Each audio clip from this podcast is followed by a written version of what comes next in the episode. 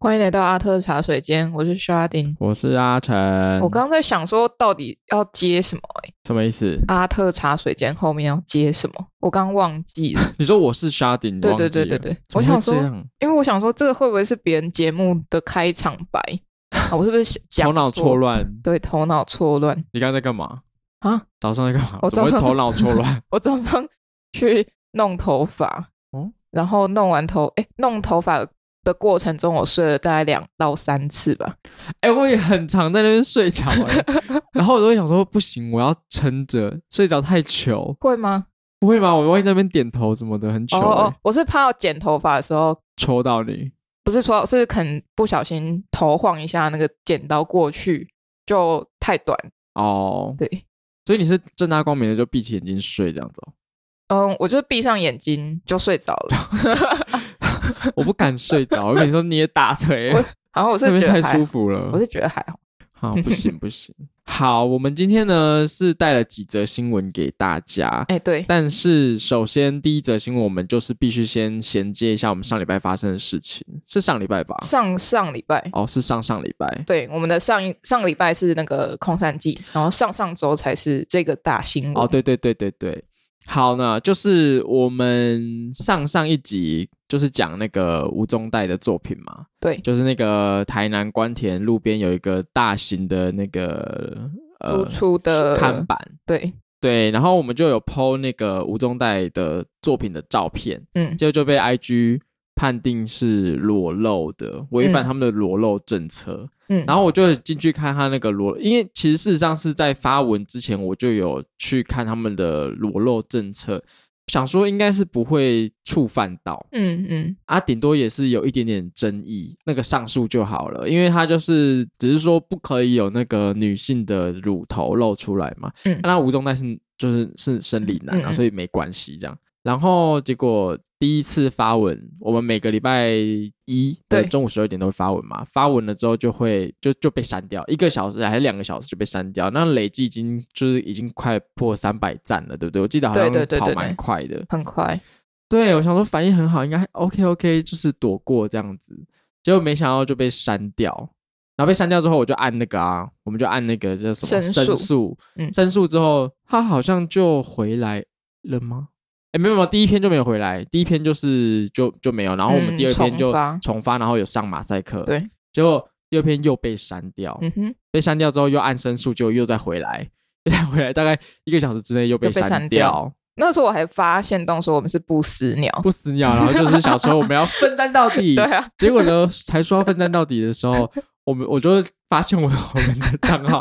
被 IG 警示了， 就说我们可能不会推荐你的内容。他就说我们账号状态现在被列为不推荐的内容，所以嗯哼我们不管发什么，陌生人都看不到，只有按 follow 的才看得到。嗯，然后就想说啊，怎么办？那这样子我们的 reels 就推不出去，推不出去啊，那我干脆不要发，因为我嗯已经嗯剪好一支这一集的 real。然后我想说，好吧，那就干脆不要发好了，反正现在嗯发也没有人看得到，对啊就只有发了我们的人看得到。就是 real 的目的就是要往外推嘛，嗯那就是没用，所以就没发。但后来有发啦，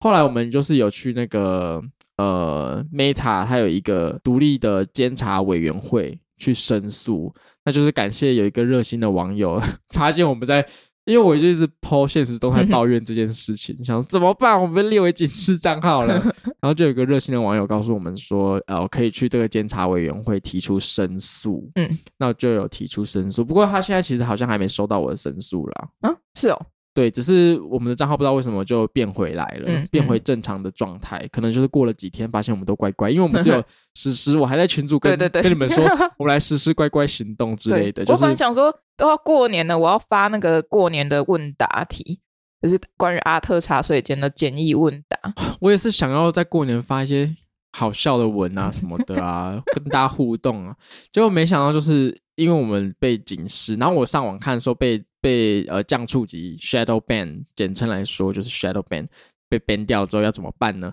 他们就说那就是先停，就是任何活动都不要做，然后让那个 IG 的系统判定说，哎，你是一个乖乖的这样子。嗯嗯嗯，就可能会被恢复了。我想说，那就试试看吧，就停个两三天。但后来被发现就是恢复了，也不知道是不是因为这样子的关系，嗯哼，就很奇怪。好，那这一则新闻呢，就是跟我们刚刚提到的那个监察委员会是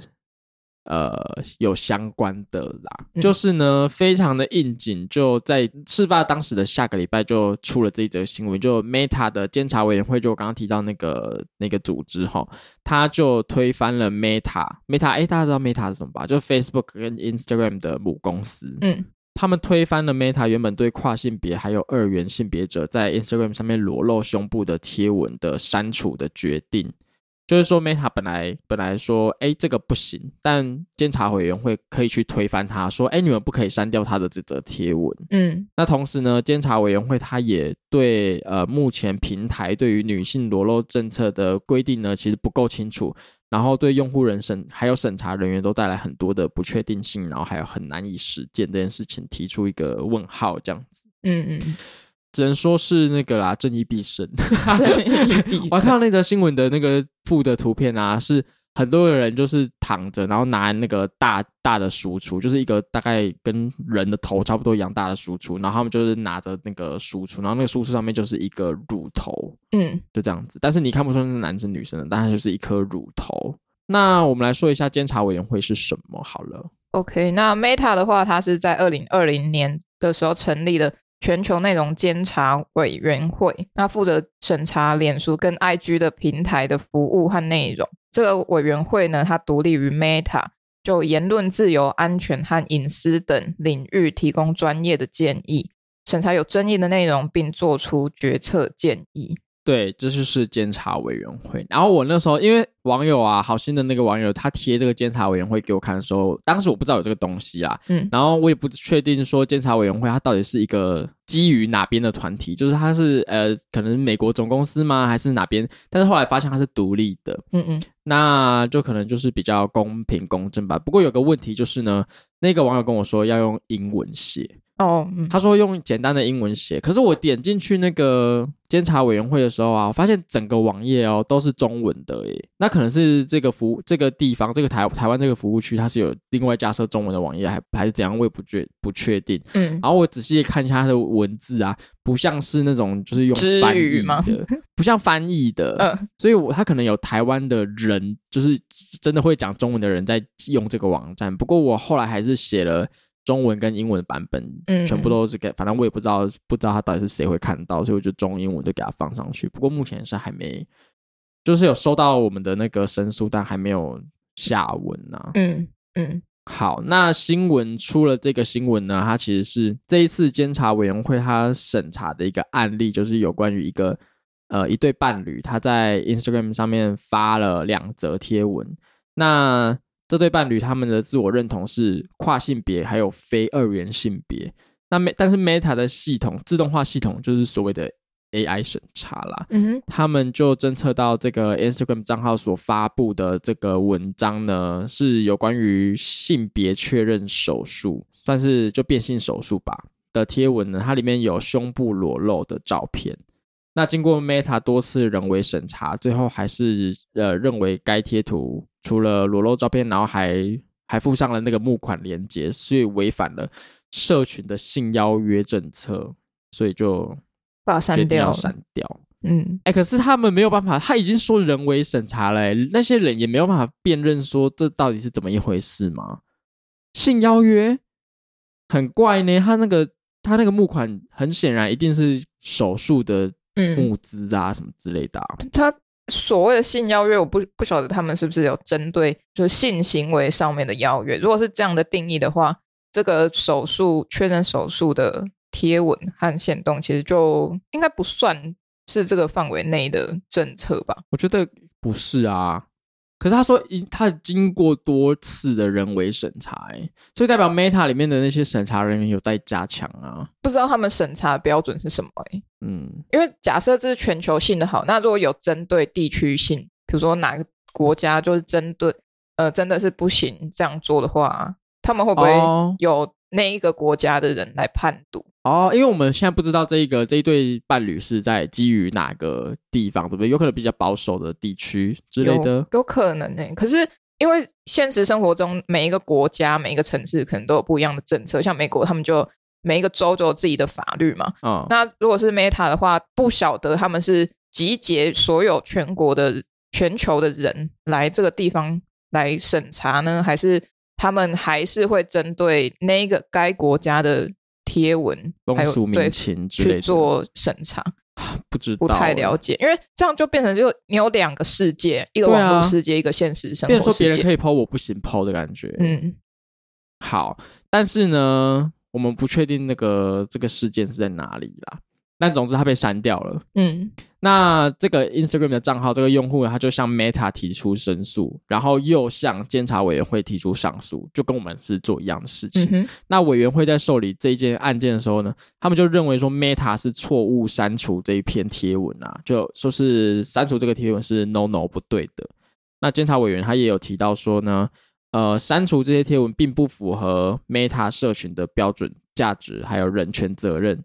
嗯然后凸显出 Meta 政策中的根本问题。还有他就说 Meta 的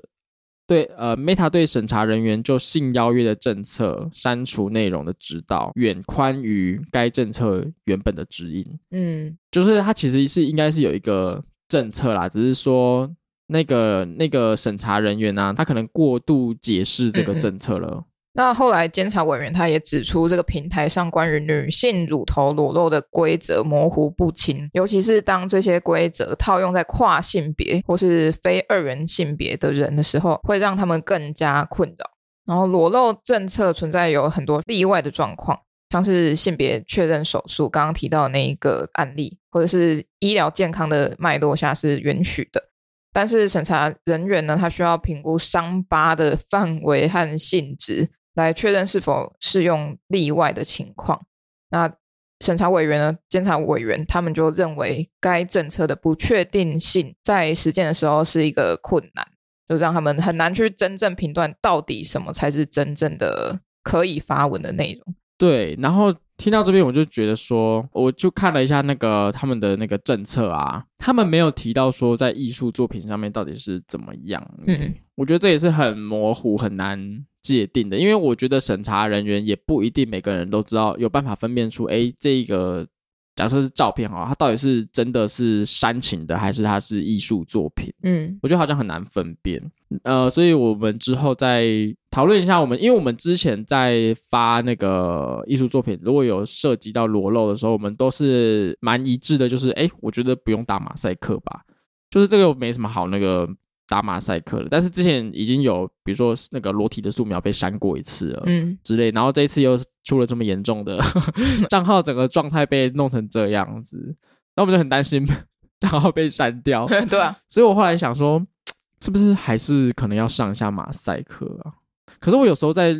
呃，比如说 YouTube 啊，或者是 IG 上面看到有些艺术作品被上马赛克，我还是会有点微不爽欸诶、我觉得他们应该没有想说要去评断这是不是艺术、欸，他们有点，我自己认为啊，可能会有点像是哦，我的工作就是看一堆照片，看它有没有漏点，如果有的话，有漏点我就给它删掉就对了啊。对对对，就先删掉。然后，因为他还要评估那个伤疤的范围跟性质嘛，所以他们的决选择筛选条件可能就是只有某几道工序。如果在这几道工序的合理范围内，那我就给过。啊，如果这个不是的话，就你完全没有切割手术啊，没有怎样啊，啊，你就是一个艺术作品。像上次我们在吴宗代那一篇文章最后那那张作品那样，它只是泡在水里面，然后有一点点漏点。嗯，啊，因为没有多加解释，他们可能也不会看贴文吧，嗯他们就看照片，啊，就说哦，这个不行，啊，把它删掉。嗯，而且我觉得很多时候是真的是是自动化的系统、欸，就真的是 AI 在判读的。我那我觉得 AI 到现在可能也没有办法去辨别说，哎、这一张是绘画，还是说这一张是真的是裸露的，嗯，还是还有办法？我觉得他不行哎、如那果是绘画的话，那我还蛮期待说会不会有人就多点一个乳头，三乳，或是比如说我在脸上画一个乳头呢，对啊，在额头上画一个乳头，那也不行吗？ 那我们来画画看，哎、但是说到这个啊，我们的贴文里面有一张照片是有一个艺术家，你还记不记得？哦哦就是他对对把对那对个乳头，女性乳头整个 P 掉，嗯嗯嗯，欸那张就没完全没事哎、所以真的有用哎、还是他觉得那是手术，不确，把乳乳头切除术，我不知道哎、可是很很好很有趣的是，呃，IG 很严格，但是我们的 FB 没事，哦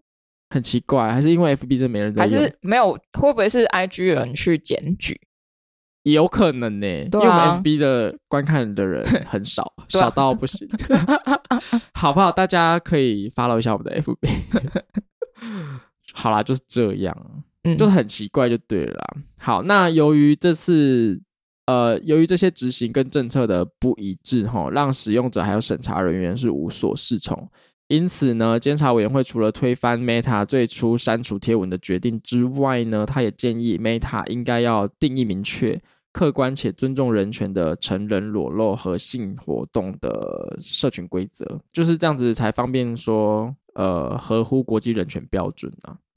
同时，也应该在性邀约社群标题中提供更多详细的细节，去提供给审查人员一点依据吧。嗯，对，这样子就可以减少执行的错误。好，那当就是这上面我们说到这个案例呀、其实就是那个时候网友提供给我的案例，就新闻还没出来的时候，他就先抛这个给我看，他就说：“哎、有一个有一个判例可以给我做参考。”这样，嗯嗯就是他们有推翻成功，然后就跟我说可以用这个判例去写看看，这样。嗯啊，那个网友他其实也是，因为他之前在，他也是前阵子 PO 了一些东西，好像是跟中国跟政治有关的，然后也被 ban 掉，然后他现在账号也是在一个警示的状态， 嗯，所以他说他自己也在跑这个监察委员会，不知道呃你 OK 了吗？ 因为我们这边是 OK 了哦，只是我们以后会变得很乖哦。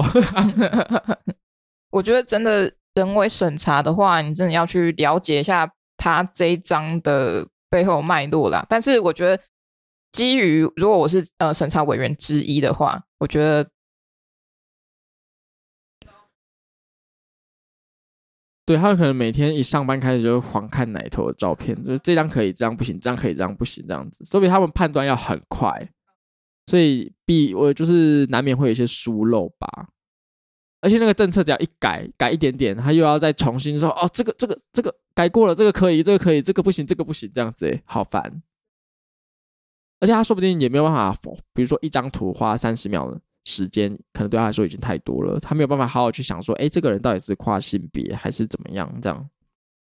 对啊，好啦，辛苦了，审查人员开始拍马屁， 就这样。希望我们以后再也不会遇到这种事情喽。希望不会啦。但我就是觉得很讨厌呐、啊因为之后就是要多一个马赛克的动作，我就觉得那个作品这样子被我们这样乱涂也不好。因为我原本想说就是直接用一个马赛克弄起来，但是我总觉得用马赛克弄起来，我会觉得要经过作者同意。对，但是我们这次没有，因为我们照片是吴宗代那边取得的，但是我我们那时候还就是没有想到说，哎，要先问他说可不可以上马赛克，然后就跟阿夏说，要上马赛克，我们至少要上的就是让大家知道说为什么我们要上马赛克，所以就是要在在上面写那个触及率，触及率守门员， 让大家可以清楚的知道说，哎，我们这么做不是因为我们我们怎么样哦，是因为我们必须要守护我们触及率。呃，不然之后就放两只阿特上去也可以啊，对啊，就是 不然放我们的头上去。 由我来守护，对，啊 我们的账号由我来守 护。因为我突然想到那个康熙来的小 S 一直露她内裤的时候，不是都有小草草莓吗？？对吧、对啊，没办法啦，因为真的电视台会抓啦，就抓会一些，罚钱。对啊，会罚钱。那我们这边虽然是不会被罚钱啊，但是我们很怕账号被删掉啊。 对啊，账号被删掉，我们是被考博把赛啊。，对，所以大家为了我们着想的话，就帮我们多按赞、多我分想到我想到一个方法哎、就是因为我们前几天不是有一个有一个网友加入我们的那个 LINE 哦社群吗？，对对对对，虽然我是不知道他是怎么进来的啦。对啊，因为。我很好奇， 因为好久了 对啊，那个我们没有在宣传的，我们好 OK，各位，我们有一个 LINE 社群，现在里面可能就十几个人，对而且都是算是熟人，哦哦，对。然后呢，我们呃很久以前有 PO 过一次，就让大家开放大家进来，嗯啊，这次不知道是从哪边，就是他从哪边得知这个资讯。那我们后我们我现在在考虑说，要不要再重新开放让大家进来？虽然这个已经养蚊子很久了啊，嗯，但我想说，如果人多的话，应该会有一些讨论吧。我是希望啊，就然后我就想说，那这样子的话，反正是 LINE 社群算是一个比较隐秘的，也没有审查机制的地方，我们以后就是可以。比如说，IG 放的是那个有打马赛克的，我们可以在同步哦在 LINE 里面放，就是原图这样子。嗯，这样子就可以哦、你你想看你就看，啊，如果你不你觉得你我们都抛这些，那你就就退出嘛，这可以自己选择。 嗯嗯，对啊，哎、应该不会再被接 进去吧。哎、会会不会他们哎、有可能啊，它里面也是可以检举 的。哎、不会知不道啦会有人为了要看没有马赛克的图而进来？他就想说啊，那你们之后每天都会 发。也也不、呃没有哦，我们也是想说，只是有一个 backup 而已。嗯嗯，对啊，你觉得要重启这个 Line 社群吗？重启吗？虽然是对我们来说有点麻烦，因为那个讯息可能就会很多，然后你又多一个地方要照顾，是不是啊？有点啊呢、其实我们也不用太照顾吧，我们不一定要每天出现呐、啊。对啊，要不然就每天早安图这样。早安的我倒是觉得不用，反正就是让里面的观众、听众朋友或者是网友自己在里面聊自己爱聊的，嗯反正就是提供一个场所给大家聊，然后偶尔提供也提供一个场所给我们可以抛那个无码的。 OK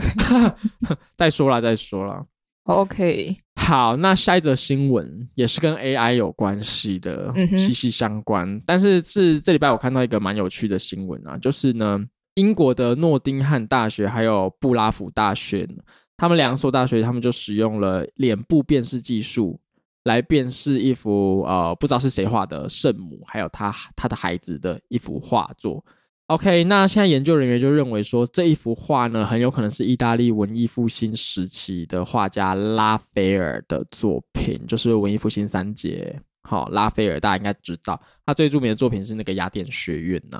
算是吧。对啦，然后还有另外代表的就是画圣母，很漂亮啊，他很会画圣母、有欸呃圣母子的画 像。对对对，我看到他那个有一些文章就说他是那个啊圣母专业户啊， 最 会最会画圣母啊。哎、这样很赚哎、大家都喜欢呐、对啊，他就是把圣母画的很漂亮。那呃，刚刚说到那个雅典学院，大家应该有可能会知道，就是有指天，就是有很多很多人呐、对对，很啊很多哲学、家、啊、神什么学啊，对对然后对诗人啊什么的，然后中间就是柏拉图跟亚里士多德，嗯阿，柏拉图就是指上面，亚里士多德就是手比下面这样子嗯的那一幅啦。好，好，那他们现在就是觉得说，哎，这一幅圣母跟他的孩子的，哎，那个画到底叫什么名字？他也没写啊，反正就是圣母跟他孩子圣母子就好。圣母子。哎、好，他的这一幅作品呢，有可能是拉斐尔画的。那因为他透他们透过分析就发现说，那一幅呃圣母子的圣母啊，她的脸跟拉斐尔的圣母相似度达到百分之九十七。嗯，那孩子呢的脸部特征相似度高达百分之八十六。这个意思是说，这一幅画的圣母跟那个孩子跟拉斐尔的作品相似度很高很高，对对对，哦，所以他们想要借这个方式去判定是不是拉斐尔的画。对，而且这一幅画很有趣哦，它是一个就是企业家还有收藏的，但是就是二三十年来，他们只能说是疑似是拉斐尔的作品。嗯然后他们做了非常多不同研究，是研研究它的颜料的材质啊，然后颜料的年代，然后还有它的笔法什么的，嗯，他们都一直没有办法确定说这就是拉斐尔的，只能一直说疑似是拉斐尔的。但是这次透过呃 AI 人脸辨识技术，他们就可以更高程度的确定说，哎，这个可能就真的是拉斐尔画的。对， 但是呢，很很好笑的是，如果你有去看那个照片的话，我之后把照片贴上来。其实我觉得不用人脸辨识技术，我就可以说，我就可以知道说，哎、这是拉斐尔画的，因为你知道有多像，他连衣服都一样。哦，他衣服，然后衣服的皱褶，然后还有表情，通通就是一模一样欸。会不会是有人要模仿拉斐尔的画？这样子说也是有可能，但是如果是拉斐尔，他以他爱画圣母的程度，他有可能就是根本不用模特，闭着眼睛他就有一个模板，然后那个小孩也有一个模板了，所以他可能每次画都是一样的。哦哦哦，对啊，但是呃，加上他这个研究，他还是综合之前的，比如说是颜料的年代的分析什么的，所以他才可以确定说，哦，这是拉斐尔画的。好，好，总之就是一个蛮有趣的 AI 它的应用啦，它就有点像是 Google 相簿，哦，他会帮你把相似的人脸放在一起吗。对对对，它自己会去学习说，哎，这个是谁，那个是谁这样子。我蛮好奇，如果是双胞胎的话，会不会放在同一个分类里面？你说 Google 吗？对啊，会耶、我觉得会耶、因为我有时候就是会，比如说他会问我说：“哎、这个跟这个是同一个人吗？”就是他会问你两个完全就是不同的人是同一个人吗？然后你就会说：“呃，不不同。”我觉得他就是在让让机器学习，嗯，对，因为我很久以前看过要那个 iPhone 要人脸辨识嗯，的时候，那个展荣、展瑞他们有去做这个测验，看可不可以解锁互相解锁彼此的手机。就可以吗？我记得好像不行诶、哦，是不行哦。嗯，但是他后来可以哦，就是如果你比如说不一定要是双胞胎，假设你的手机一直给一个朋友，然后他一直用他的那个，他一直用你的手机去按密码解锁的话，他嗯有可能最后 iPhone 会觉得说那个就是你哦，好变态哦。因为他会学习，他觉得说，哎，你知道密码，所以有可能你就是这个手机的使用者，所以他会去改变他的记忆中你的样子。 好恶哦，机器学习就是这么的变如此变态。好现变在态还有那个啊，就是 Apple 他们家的那个 Home Kit，就是他们的智慧家庭的系统，有一有一个算是智慧的门铃吧，然后那个门铃呢，它就会搭配一个摄影机，一个嗯镜头，所以你的朋友如果去按你的门铃的话，你的手机会跳出来说，哎。看起来你的谁谁呃，你的朋友谁谁谁在门口哦，他就嗯嗯是直接透过镜头就可以知道说那个是谁，你根本连门都不用去，你也不用看那个猫眼，嗯嗯，你也不用去看手机的打开镜头说，哎、现在门口是谁？你的手机就直接告诉你说，哎、谁谁谁在门口在等你这样子，嗯啊，而且他还会告诉你说，你的门口现在有包裹，哎、很厉害。好可怕哦！啊，那如果有人把人的头砍掉，然后抓他的头去按门铃，好恐怖、哦， 好恐怖哦，好恐怖、哦！ 怎么会有这个情境？或是像如果像大头佛好了，他每次都去按别人门铃，然后哪一天他把那个 他的面罩拆下 来，那他还会判读他是大头佛，可能是很难吧。 对吧？我觉得可能脸还有待加强啊了，可能这会变成连声音都要加进去，声音现在可以了呢，真的吗？真的，因为像我不是哦，对有对对，对对 HomePod 对对，吗？就如果我讲，可是我觉得中文的部分现在支援度还没有到那么好，但是如果是英文的话，可以很明确说我讲话，比如说我说呃，请 Siri 帮我播什么什么歌单，它就会播我的。那如果是哦哦阿夏讲的话，它会播阿夏的。哦，真的哦。对对对，那如果你学他的音调去讲，我不确 定。 对啊，还有就比如说朋友互相之间没办法叫别人的那个 Siri 啊，真的吗？如果你声音差太多的话，如果你声音本身有点像的话，可能可以换新 Siri。啊，我以为大家都可以换。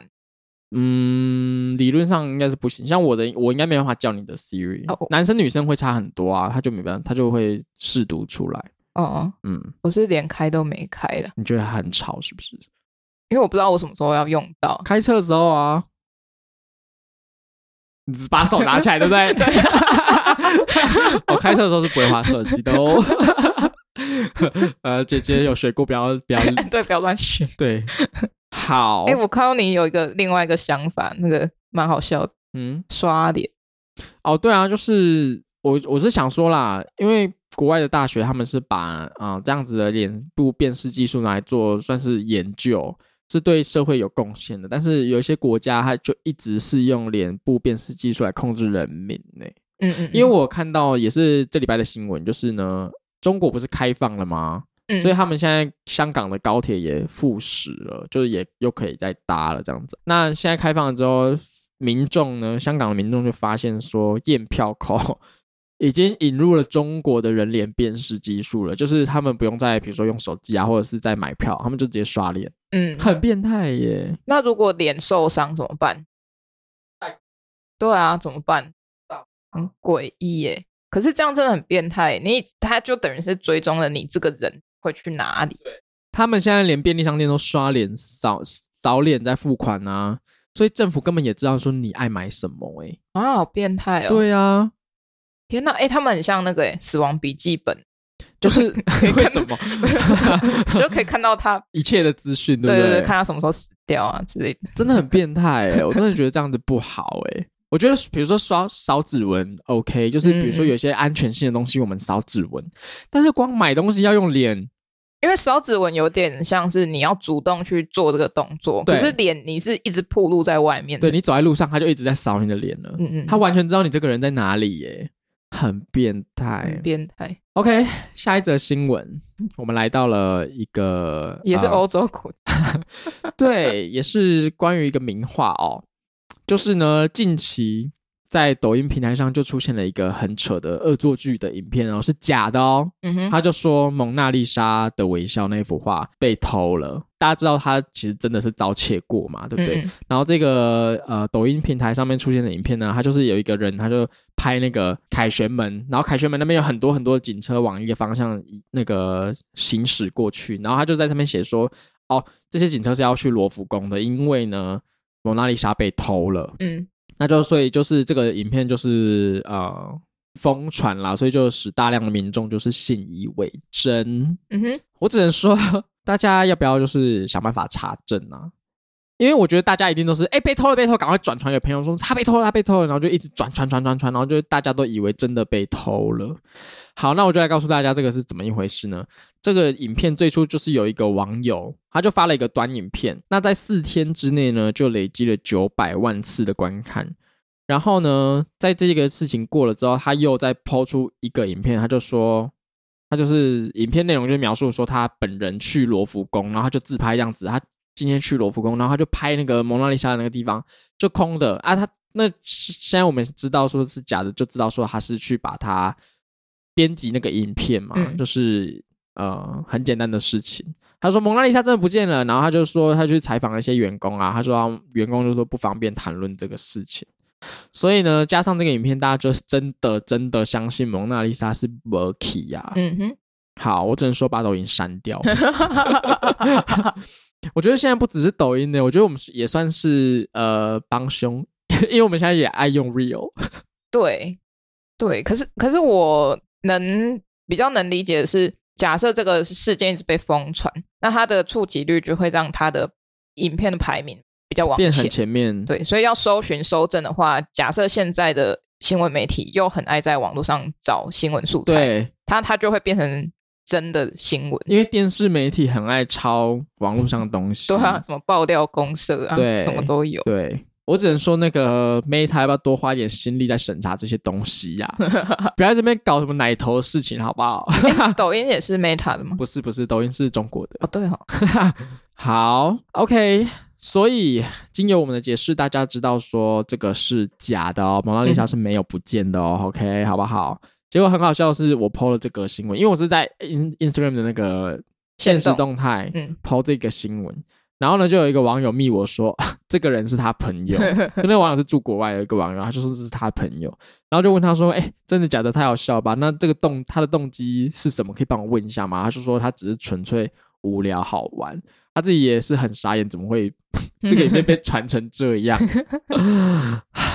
那只能说他是不是没有恶意，不是想要制造假新闻？因为我是没有看到那个影片呐、我想说是不是要以他影片的拍摄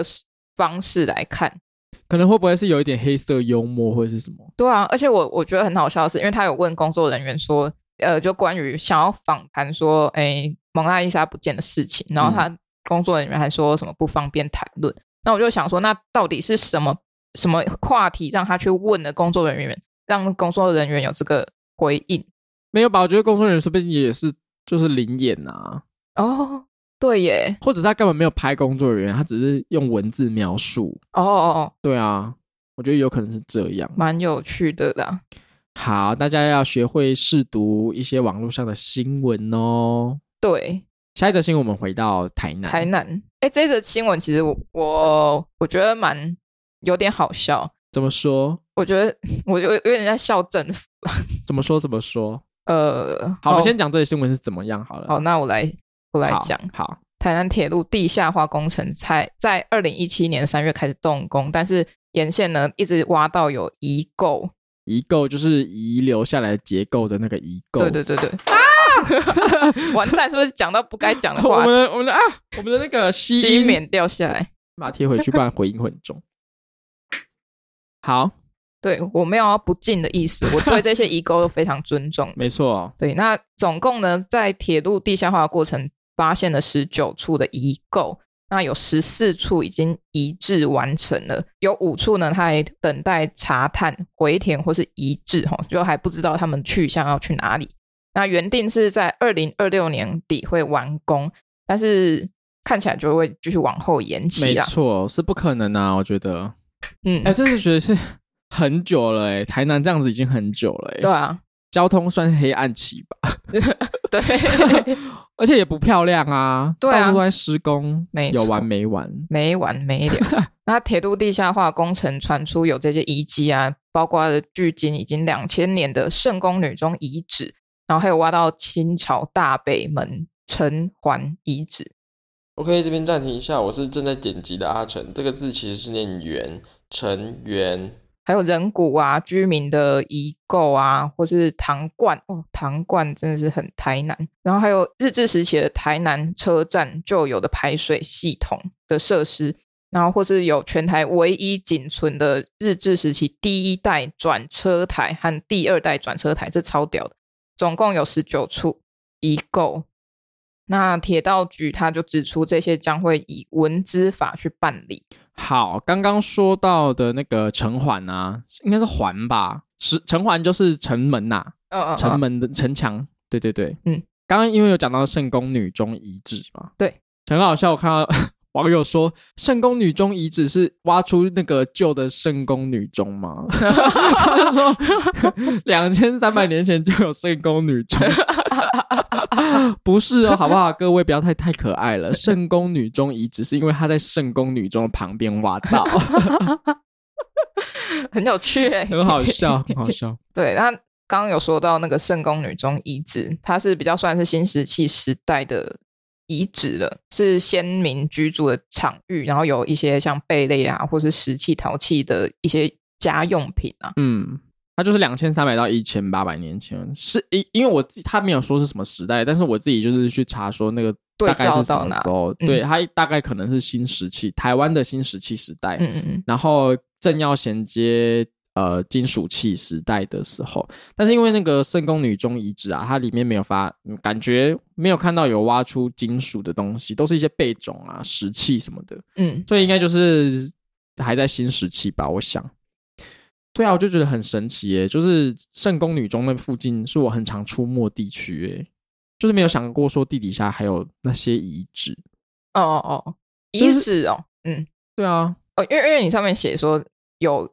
有古古人人活动，然后应该多少会有人在那边活动，只可就是遗遗址的，很少啊、对，会蛮少的啦。就这样一挖下去，发现其实台南下面超多的呢。对啊，因为现在啊，台南铁路地下化动工之后挖挖到是十九嘛，嗯这是台湾所有这种大型工程里面挖到最多遗构的，就是台北捷运也没挖到那么多，嗯嗯嗯嗯嗯嗯。很厉害耶，毕竟是四百年的古城了啦。嗯，好，那我看了一下资料啊，挖到最多的其实应该是目前啦，是小东路地下道到台南车站的这一段。就如果有住台南的，就知道这边是很常大家很常出入的一个地方，没错，也是很常淹水的地方。对对对以后它对，地下化完之后就不会再淹水了，因为就没有那个地下道但可啦能。会漏水。你说地底下那个火车开过去都很像那个丢丢打对啊啊。 好啦，就是这一段呢，其实就是最多的。它这边就挖出了有府城城环遗构，然后还有古井、转车台。刚刚讲到转车台很酷哦，嗯然后还有人骨啊，还有一些炮弹群的遗留哦，还有一些墓葬遗构。嗯，刚刚说那个转车台，它真的很大哎、它就是很大转那个啦，转火火车头的，的，嗯嗯嗯，它就一个可以一个巨大的转盘，可以让它往不同方向对对转对车这样子。嗯，总共现在好像只有两个吧，一个是北转车台，跟南转车台，都是在呃台南火车站附近。嗯嗯，然后看那个照片，感觉好像是去台南火车站上面那个天桥往下看他们在挖的地方，就可以看到一些对遗对对构对哎、嗯，好酷哎、从来没仔细看。多走过去而已。对啊，那我自己是看完这个新闻是觉得说还好施工团队没有假装不知道，嗯哼，因为这些都是很重要文物啊。然后有些比如说盖房子那些建商，他有可能就是可能我们不知道，我们这是猜测的哦。嗯嗯，但是有听说过这样子，就是他挖下去，哎，发现这边有遗构，有那个有遗址什么等等的，或者是挖到贝种啊什么的，但他们就是会跟那个呃施工的人说，不要管他，就给他挖下去，对啊因为他只要一挖到，他要通报的话，那他就要停工了，嗯就会没有延宕办，法赚钱。对，就会变得很麻烦。嗯，但是那些都是很重要需要保留下来的东西啊。我觉得不是不知道到底有多少东西已经被这样破坏掉，但我觉得一定很多。一定很多啊。嗯嗯，那是因为现在是政府在弄，所以他们就是有义务吗？不知道，或者是因为那个是台南火车站，大家就发现了，哎、挖到挖到 了， 也骗不了人。 对啊，你在骗。对啊，大家走过去都会看到啊。对啊很好笑然后还有一个很奇怪，就是日治时期根本就是没有很久以前，为什么那些东西都在地底下？不觉得很怪吗？是可可能台南很多淤积吧，可是等于说，因为它是在那个刚刚那个转车台，它一定是在台南火车站嘛，那个以前一定就也是火车站，然后沿用那个地方，我们就在那个地方上面再继续盖台南火车站。可是是什么样的什么样的契机告诉他说，哎，我要把我们把它全部埋起来，我们在上面再盖一个台南火车站？是因为要把它拆掉太贵了吗？可能很麻烦，还是那个时候要动用人工比较麻麻烦，干脆全部盖起来好对了。啊，有也许啦，还是台南其实有经历过什么异次元的经 历，因为他们现在全部在底下变成化石、对啊，然后啊，我可以跟大家说一下，日治时期真的是没有很久以前，七十八年前，那我阿嬷经历过哎、我阿公阿妈也都经历过啊。他们的小时候就是日治是不是要问一下时期？他们有没有看过转车台？可能可以问一下哎、嗯，但是我的阿公阿妈不是在台南这附近走跳啦，可能要问你阿公阿妈哦，可是他们也不是在市区的小孩哎、哦，真的、哦，对啊，因为我嗯对我阿公阿妈是在麻豆，哦所哦哦以不哦，是在这附近走跳，所以可能不知道吧。I don't 嗯 know、七十八年前是日治时期，一九四五年结束的那个时候啦。但是如果算一开始日本来的时候，那就是一百二十八年前。哎、可是会不会有一些铁道迷会迷于铁道历史，就会知可道能有会这知些？道，嗯他们可能会知道说，哎、可能以前有什么东西在这边，但是现在不知道在哪里了，嗯嗯但现在就被挖出来了。嗯， OK，好，那么呃，我这边来跟大家讲一下哈，为什么挖到就必须要停工这件事情，嗯其实是有规定到，就是说宪法它有明确规定说，国家是必须要保存古迹跟古物，规范工程不应损及古迹的文文资文资法，就是刚刚说到文化资产保存法，同时也有着就是一旦挖到遗址就必须立刻停工的规定。因为他们就是要停下来，然后又要等说专业的团队来看说到底是什么东西，然后看完之后他们还要去把它挖出来，然后移到别的地方，或者是原址就是填再回填，嗯，就是要把保，因为我记得好像有个转车台是原地回填，然后等到全部都盖好之后，才会再把它挖出来还是什么的，不知道，反正就会变很麻烦啦。嗯，但是呢，就是因为我们刚刚有说有那些规定嘛，但是呢，会议中政府官员他们会对遗址提出的问题总是草草带过，嗯哼，和他们对台南车站的绝对重视形成了讽刺的对比。嗯，因为我总觉得真的是很麻烦啦，因为你现在要停工，然后又会惹民怨呐、啊，嗯就是说哦，现在又要延到什么时候？已经说要延了，然后又要再延、再延、再延，然后大家都变得是很麻烦，对，而且很吵，而且呢。我不知道你有没有就是在成大附近停过车，你差不多就是停一个下午，你的机车就会布满灰 尘，很像已经在那边停两个月了，很恐怖。我每次只要去成大那边停车，我就是要洗车了，嗯，很嗯麻烦啦，就是因为施工的关系。好，那我先讲好了。好，我自己觉得为什么为什么会那么多意见，然后政府为什么又那么轻率？我觉得好像不是没有原因啦、但是他既然要盖铁路地下化，要实施这个政策的话，他要怎么让民怨减少？这才是他们更要重视的问题。嗯而且不是只有交通问题啊。假设你要说好、啊，那我假设我们是艺术爱好者，我们是对文史有一点兴趣的，我们就会想说，哦，那应该要保存吧。但嗯有些人管它是几百年的历史，他也不不屑，因为它就是影响交通，就像嗯圆环一样，圆环争议一直很多啊，就说为什么不要把圆圆环拆掉？但是那个的历史意义是有的，那嗯因为是法国来。法国移植日本诶日治时期移植法国的那套系统过来的，嗯那我们了解，我们就知道哦，原来这个有这个脉络这样承接下来。但是政府当然会觉得说，很多事情他要去顾全嘛。但是如果文资方面没有办法顾到的话，还有什么是最大利益的东西？就是关于可能跟政治有关吧，嗯就是他要必须在他这个任期里面做到看起来一个最大的显著的政绩，嗯然后怎么建成四百年又到了，然后对，然后最后其实我们还会讲到说，就是延宕问题啊，或是干涉交通利益等等的那些要怎么去取舍。那他一直在挖东西，嗯不是他应该应该说他一直在施工，是为了铁道地下化。他先惹了铁道那边居民的呃生计问题，因为他们要被迫拆迁，对，被迫把那些家园打掉。那他也也打了啊、那呃那些人已经惹过一好几年了，是嗯比较算前期的问题。那到现在你过程中又遇到挖到遗址的问题，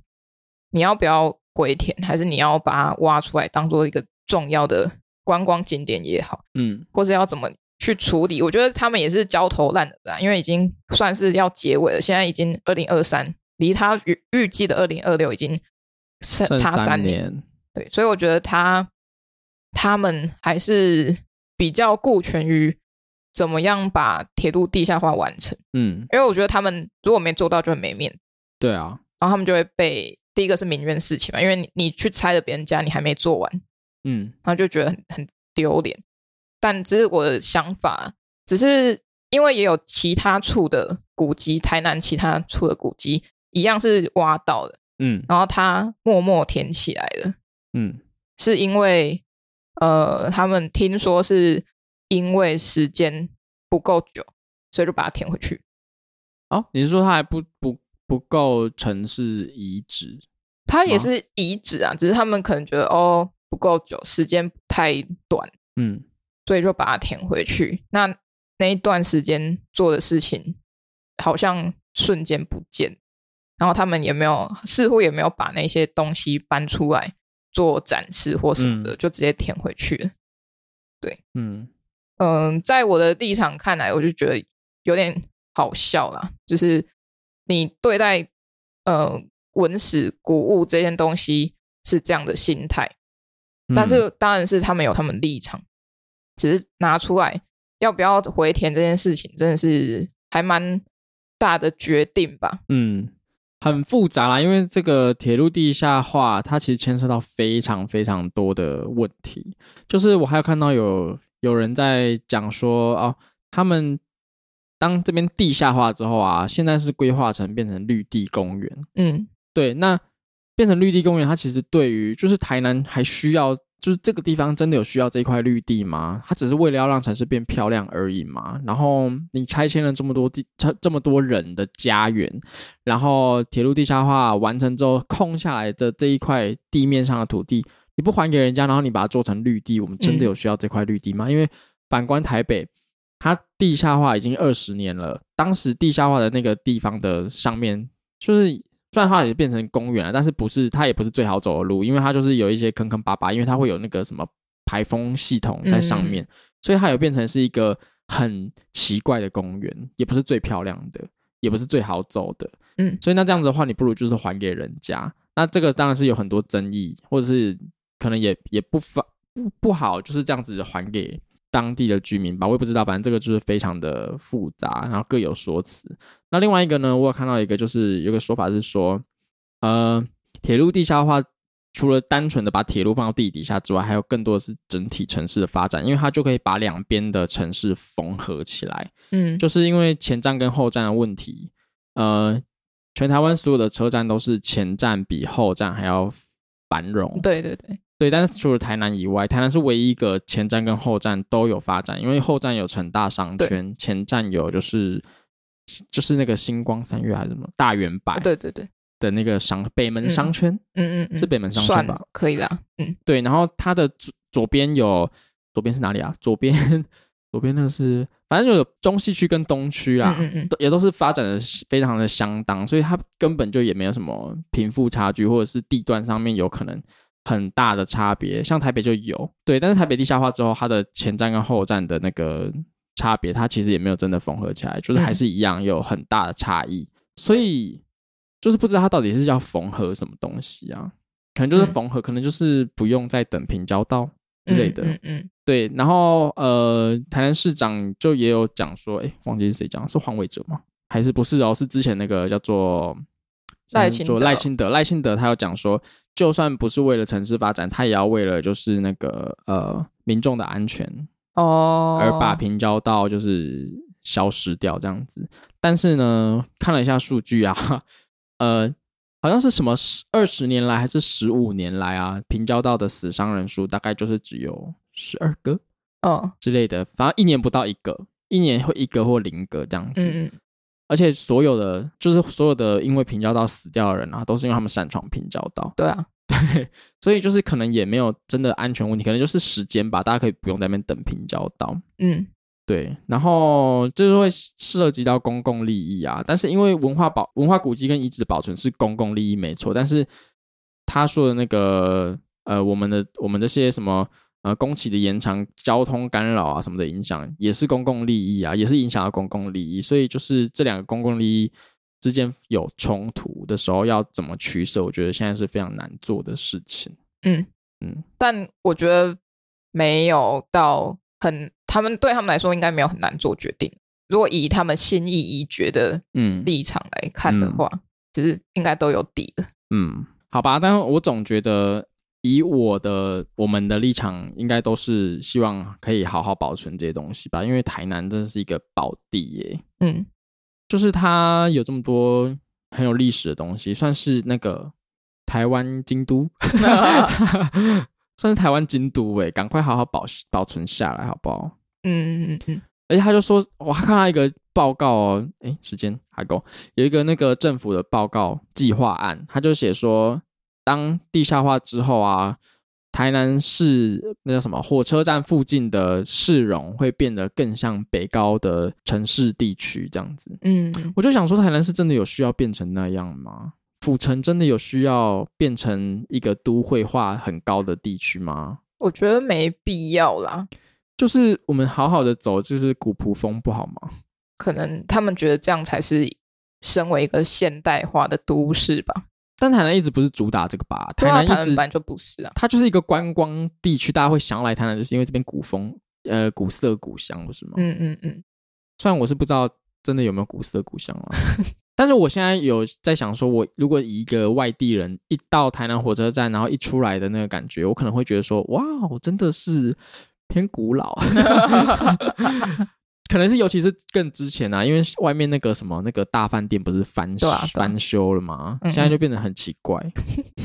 现在变得要新不新的，你有看那个饭店吗？那那个叫什么？台南铁道大饭铁店道，大饭店。我都经过，我没有仔细看 你。下次仔细看，它翻的要新不新，很奇怪，很像在就是交差了 事。哦它现在整栋变白色的嘛，然后它那个油漆 感觉是乱漆的，然后窗户也没换，然后哦，窗户有还掉下来什么之类的，很怪。很那这怪就是台湾台南味啦，台南味，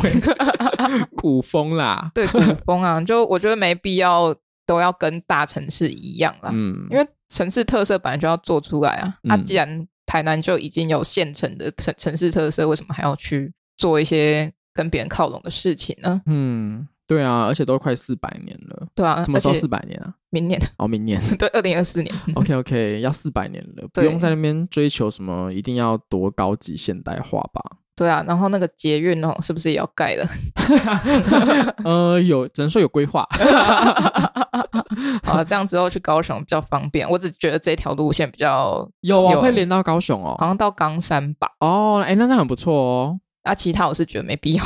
干嘛在市区搭轻轨我觉得不用欸、一堆车子？你是要跟谁争道？嗯，很难说啦。就是可能我们在可能过三十年，它很发达、很完整之后，说不定会很好用。因为我觉得现在高雄轻轨蛮好用的，对啊，是对观光客来说其实蛮好嗯，用，对对对，但我还是喜欢在台南走路。谢谢。还有骑车，对，还有骑因为车。台南其实不大。对啊，去哪里都很方便。对啊，对啊，对啊，你再有个轻轨，除非它最后变成那个会浮在空中那种等。一下，可是轻轨就也很挡路啊，它不是又是把城市切割开来吗？你要等轻轨过马路、欸，高雄等轻轨对对会对，发飙、欸，就是你一等，你就是什么九十秒的红 灯。 完了，这在这不是缝合了。又要再切开那个伤口。对，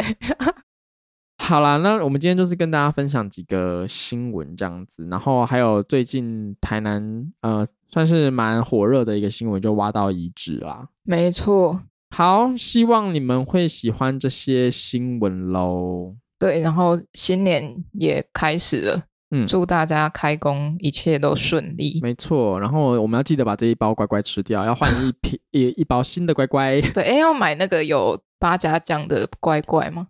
感觉有哦比较凶。有啊，也是绿色的吗？对啊。好，要买好，那去记得去古迹买，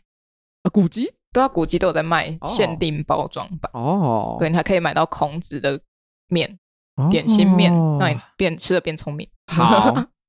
我干嘛帮政府打广告？真是。哦，好，那喜欢我们的听众可以在 Apple Podcast、Spotify 跟 KK b o x 上搜寻最新一集的阿特茶水间，在 Apple Podcast、Spotify 给我们五星评价，也可以到 IG 及 FB 搜寻阿特茶水间，帮我们按赞、追踪、加分享。想与我们联系，下方资讯栏中有我们的 email，欢迎来信哦。好，祝大家嗯、不会被误删贴文喽，对对对，账号仍平安然存在。平安，好，拜拜。拜拜。